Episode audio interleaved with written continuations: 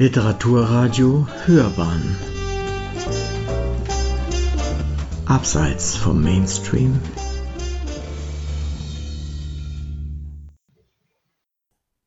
Ich habe für Sie heute einen modernen Klassiker mitgebracht von Hermann Hesse, den Siddhartha.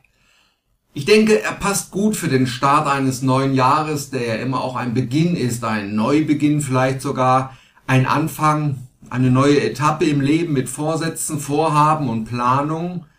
Denn auch der Siddhartha handelt schließlich davon, wie ein Mensch seinen Weg im Leben zu finden vermag. Dieses Buch vor einiger Zeit wieder zu lesen war eine Art Experiment für mich. Vor nunmehr deutlich über 30 Jahren las ich es zum ersten Mal, so wie viele junge Leute damals Hesse lasen. Ein Schriftsteller, der ja oftmals Menschen in den Mittelpunkt seiner Romane stellte, Suchende, die ihren Platz, ihren Weg im Leben noch zu finden hatten. Siddhartha, seine indische Dichtung, war für lange Zeit eines meiner Lieblingsbücher. Eines der Bücher, die auf eine einsame Insel mitzunehmen ich ganz sicher nicht versäumen würde. Nur lesen wollte ich es nicht mehr, aus Sorge, den Zauber nicht mehr zu finden, den dieses Buch auf mich ausgeübt hat, die Antworten nicht mehr zu sehen, da ich die Fragen möglicherweise gar nicht mehr hätte.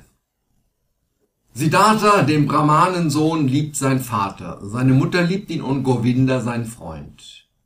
Den jungen Frauen zaubert er ein Lächeln aufs Gesicht, schreitet er die Straßen entlang, an deren Rand sie stehen, Früh übt er sich in der Kunst der Opfergabe an die Götter, in der Fertigkeit der Versenkung und der Rezitation der heiligen Verse. Er diskutiert im Kreise der Weisen mit und vollzieht die Waschung. Und doch ist Unfrieden in seinem Herzen, denn er erkennt, dass auf diesem Weg der Brahmanen noch niemand Atman erreicht hat. Atman, die Vereinigung des unsterblichen eigenen Ichs mit der Weltenseele, die Aufhebung der Trennung des Alleinseins, die Verschmelzung und das Einfließen in den göttlichen Strom.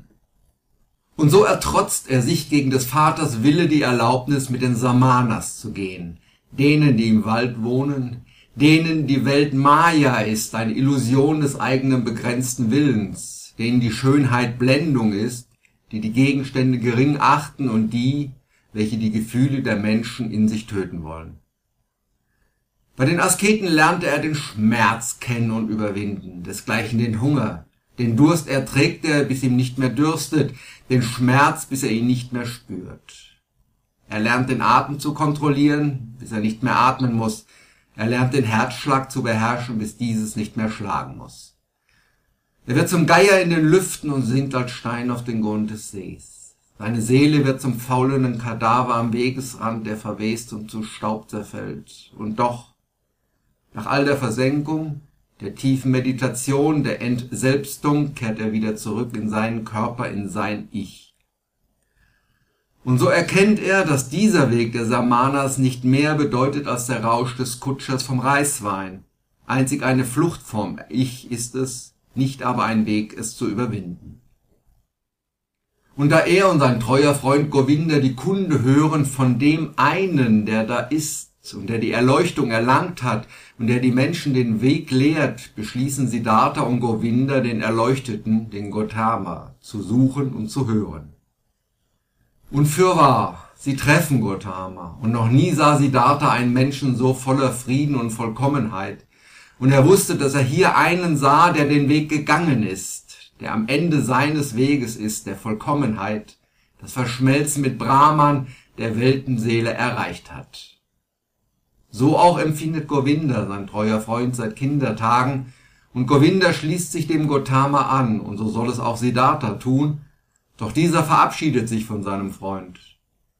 Denn erkannt hat er, dass jede Lehre, jedes Lernen nur für den einen Menschen, der den Weg dieser seiner Lehre gegangen ist, gültig ist, und dass er so auch von dem Vollkommenen, dem Gotama, nichts lernen kann, sondern dass er seinen eigenen Weg finden muss. Dies also ist die Erkenntnis des Brahmanensohnes. Lehre und Lernen sind nichtig, führen nicht zum Ziel.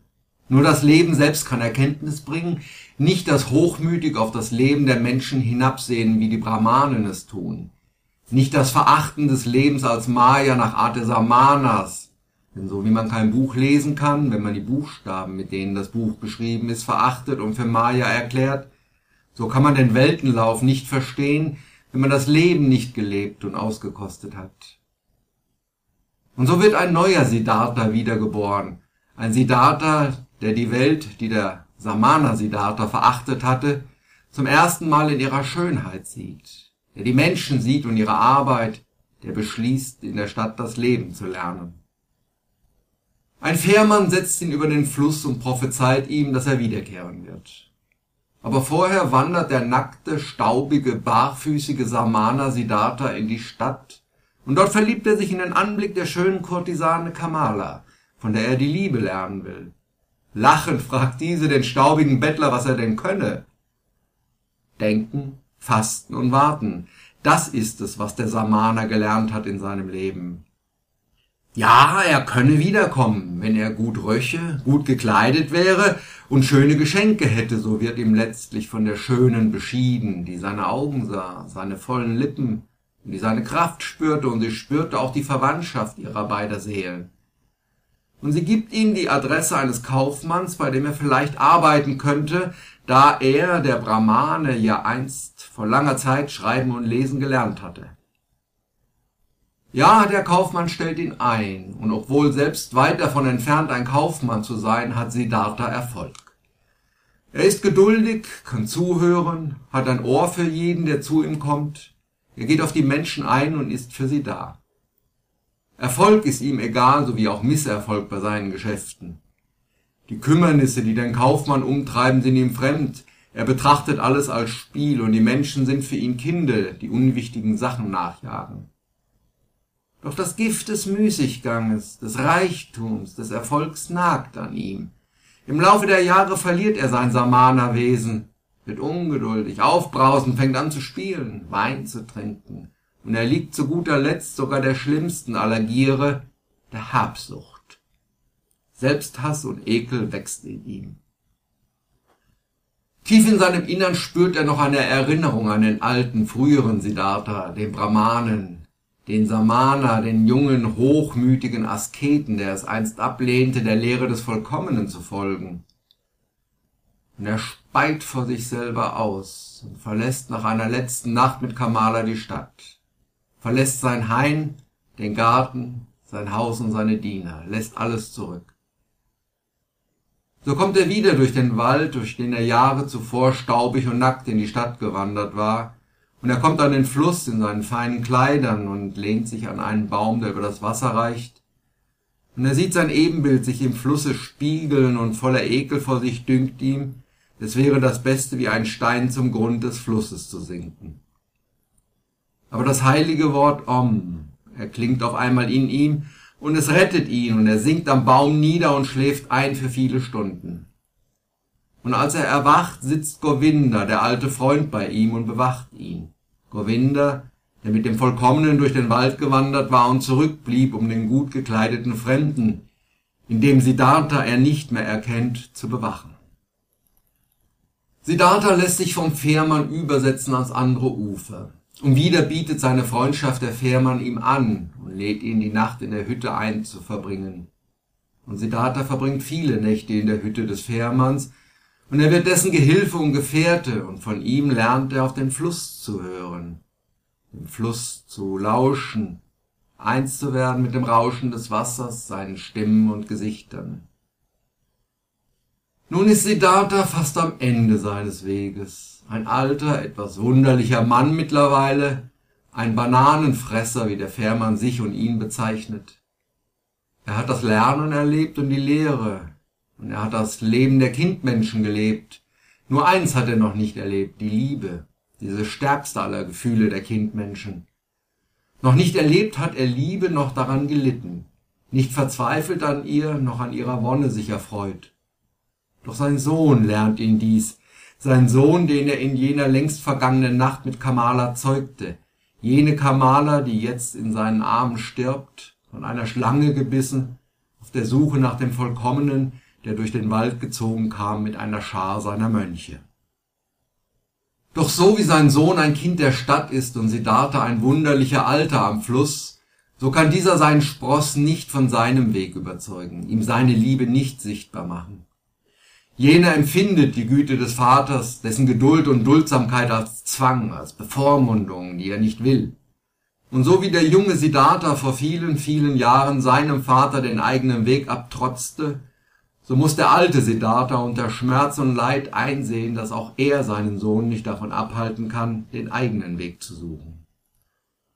Und noch einmal treffen Siddhartha und Govinda sich, und immer noch ist der Freund auf der Suche nach Erleuchtung, nach der Lehre, die sie ihm bringen kann. Doch Siddhartha kann sie ihm nicht sagen. Für diesen gibt es keine Lehre, die man lehren kann, denn das Fassen einer Erkenntnisse in Worte bedeutet gleichzeitig, sie zu zerstören, in ein Korsett zu zwängen. Von jeder Wahrheit ist auch das Gegenteil wahr und alles ist in allem enthalten und die Zeit sei eine Illusion. So wunderlich klingen für Govinda die Worte, die ihm sein alter Freund Siddhartha auf den Weg gibt.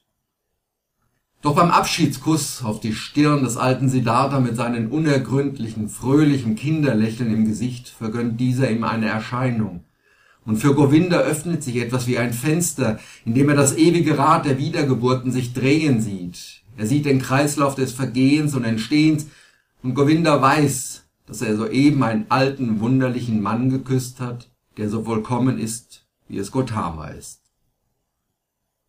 Der Siddhartha ist eine zeitlose Dichtung. Nicht berührt er die aktuellen Tagesfragen, noch handelt er vom Weltgeschehen. Er stellt die elementare Frage in den Mittelpunkt, die Frage nach dem Sinn des Lebens und dem Ziel unseres Daseins hier auf dieser Welt. Und er gibt eine sehr schöne Antwort darauf, dass man diese Frage nur in sich selbst beantworten kann, dass man nicht einfach sich zu einer Lehre bekennen kann und dann darauf hoffen darf, dass einem die Antwort gegeben wird. Es wird einem nicht einfach gemacht, seine eigene Antwort zu finden. Man muss sozusagen den Kelch des Lebens austrinken, vielleicht sogar erst die Frage finden, bis man am Grunde des Bechers die Antwort aufblitzen sehen kann und sie sich einem erschließt. Man wird Umwege gehen, das Gefühl haben, in die Irre gegangen zu sein, vielleicht verharrt man auch auf dem falschen Weg, weil die Einsicht fehlt zur Umkehr oder Abkehr. Aber solange man auf der Suche ist, besteht Hoffnung. Und vielleicht ist der Umweg kein Umweg, sondern Notwendigkeit, ist die vermeintliche Irre keine Irre, sondern nur ein anderer Weg zum Ziel. Solange wir auf der Suche sind und hungrig nach einer Antwort uns selbst entdecken, solange sind wir auf dem Weg. Und so ist der Siddhartha, in dem der Dichter dem Buddha einen zweiten Erleuchteten an die Seite stellt, auch eine zeitlose Dichtung. Denn er enthält Antworten auf Fragen, die es immer gegeben hat und immer geben wird. Ob es die Antworten sind, die Anregungen, die Gedanken, die einen selbst ansprechen, das dagegen muss jeder für sich selbst entscheiden. Sie hörten eine Buchvorstellung von Gerhard Luhofer, der über das Buch Siddhartha von Hermann Hesse sprach.